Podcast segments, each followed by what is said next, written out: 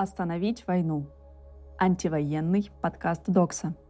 Выпуск 26.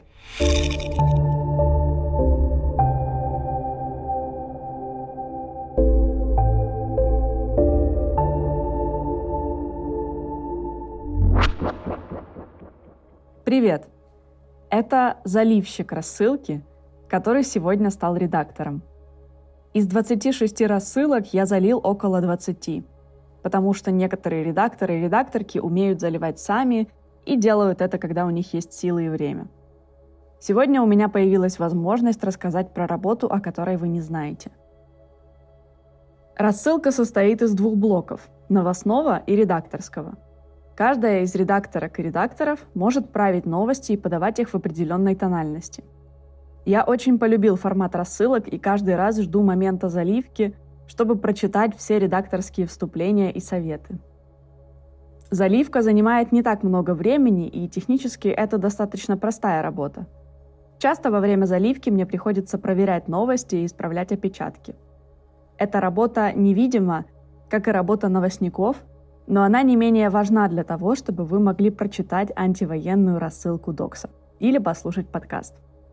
Спасибо всем нашим новостникам и редакторам – Спасибо читателям, которые пишут нам письма и советы. Я уверен, что каждый из вас делает все возможное для того, чтобы война прекратилась. Важно говорить про каждое действие и делать его видимым. Во-первых, так вы не будете чувствовать вину за то, что делаете мало. Во-вторых, станет понятнее, что еще вы можете делать. Примерами и видимостью мы сможем вдохновить друг друга. Так, активисты создали карту протестных акций, по которой вы сможете отследить хронику антивоенных протестов. Ссылку на эту карту мы оставим для вас в описании к подкасту. Из нее видно, что нет маленького или большого действия. Каждая из них – вклад в борьбу против войны. Нет войне в Украине и нет войне в Арцахе.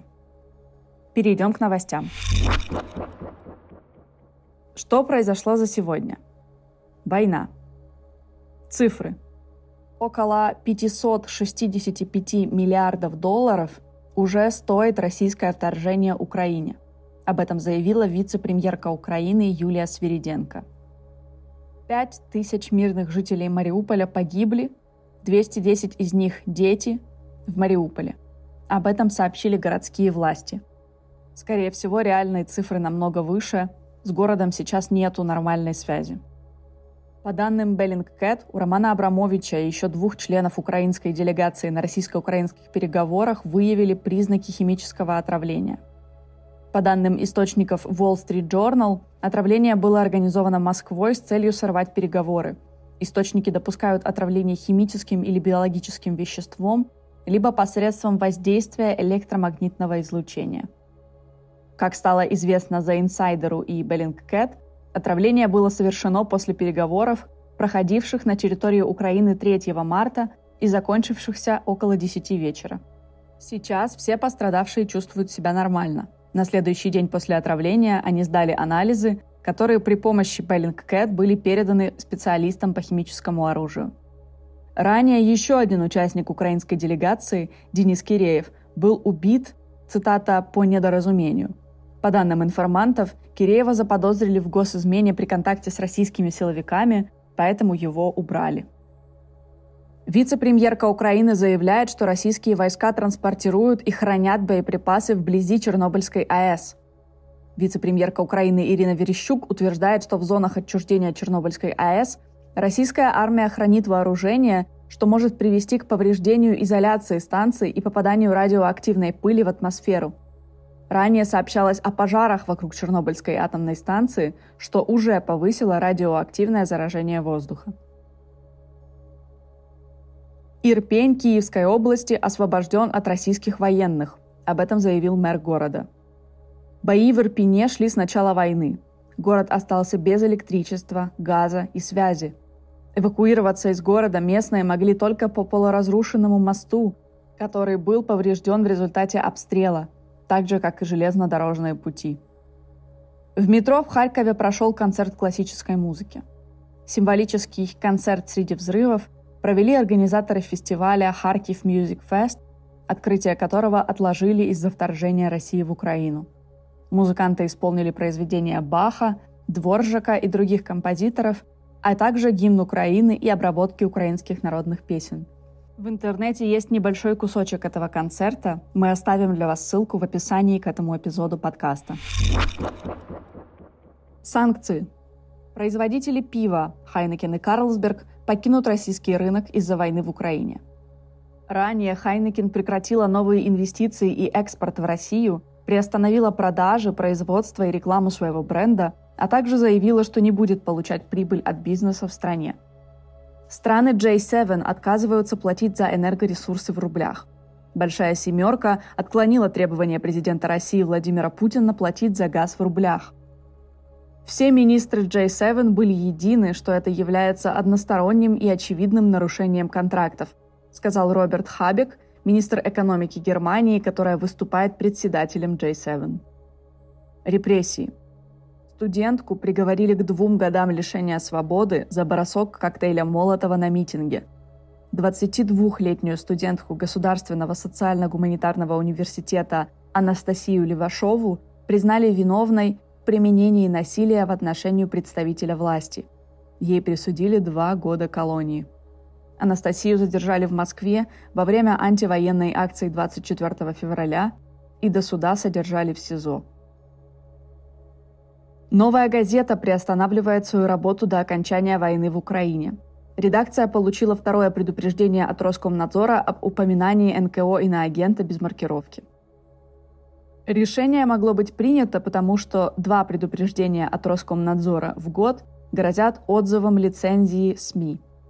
Первое предупреждение от Роскомнадзора за отсутствие маркировки было сделано 22 марта. За шесть дней власти смогли приостановить работу новой газеты. За сегодня пострадала и локальная СМИ.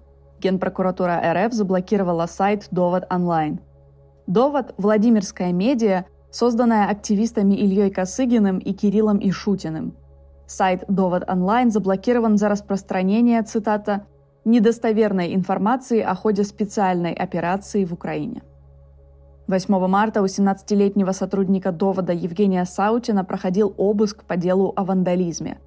Силовики связали «Довод» с граффити, так как журналисты первыми опубликовали фотографию антивоенного граффити в своем издании – Дума Чукотки сочла деятельность WWF угрожающей национальной безопасности России.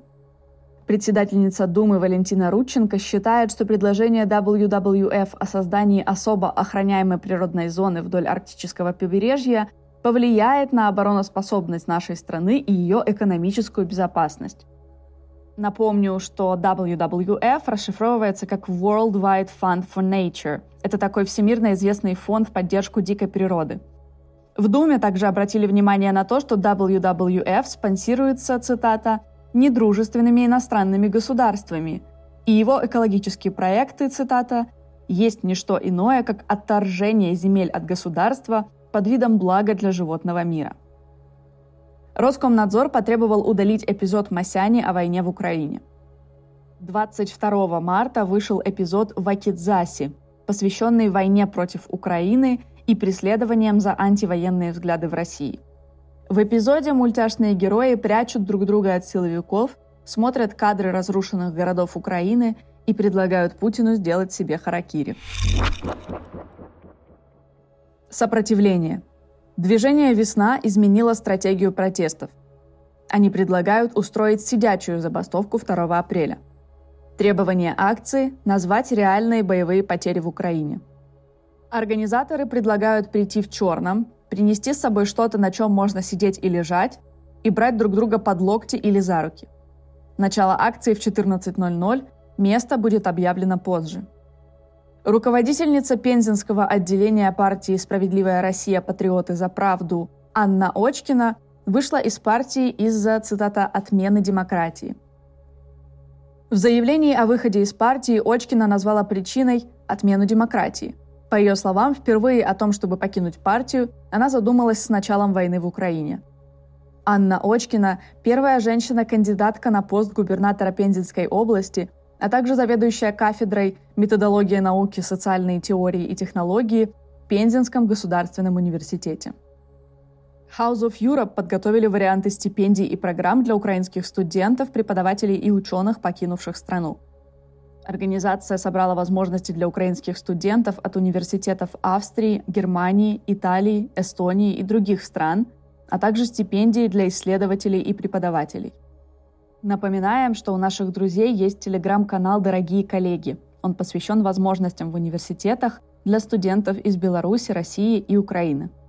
Ссылку на обе инициативы от House of Europe и дорогих коллег мы оставим для вас в описании к подкасту. Что можно сделать сегодня, чтобы остановить войну? Первое. Написать письмо Анастасии Левашовой. Анастасия – та самая девушка с коктейлем Молотова. Правозащитница Евгения Шамина ведет с ней переписку, что можете сделать и вы. Сегодня Анастасию приговорили к двум годам лишения свободы в колонии общего режима – до того, как Анастасию этапируют в колонию, она будет находиться в СИЗО. Левашова Анастасия Михайловна, 1999 года рождения. Москва, улица Шоссейная, 92, СИЗО 6. Индекс 109-383. Учреждение также подключено к сервису ФСИН письмо. Через этот сервис можно отправить письмо Анастасии по интернету. Второе. Поддержать проект против пропаганды в YouTube. Активистки создали расширение, которое помогает продвигать видео независимых СМИ и блогеров. Расширение открывает каналы в нескольких вкладках, прокручивает и лайкает последние видео. Авторы и авторки предполагают, что коллективное использование расширения может повлиять на алгоритмы YouTube. Третье. Убедиться в том, что вы не один против войны.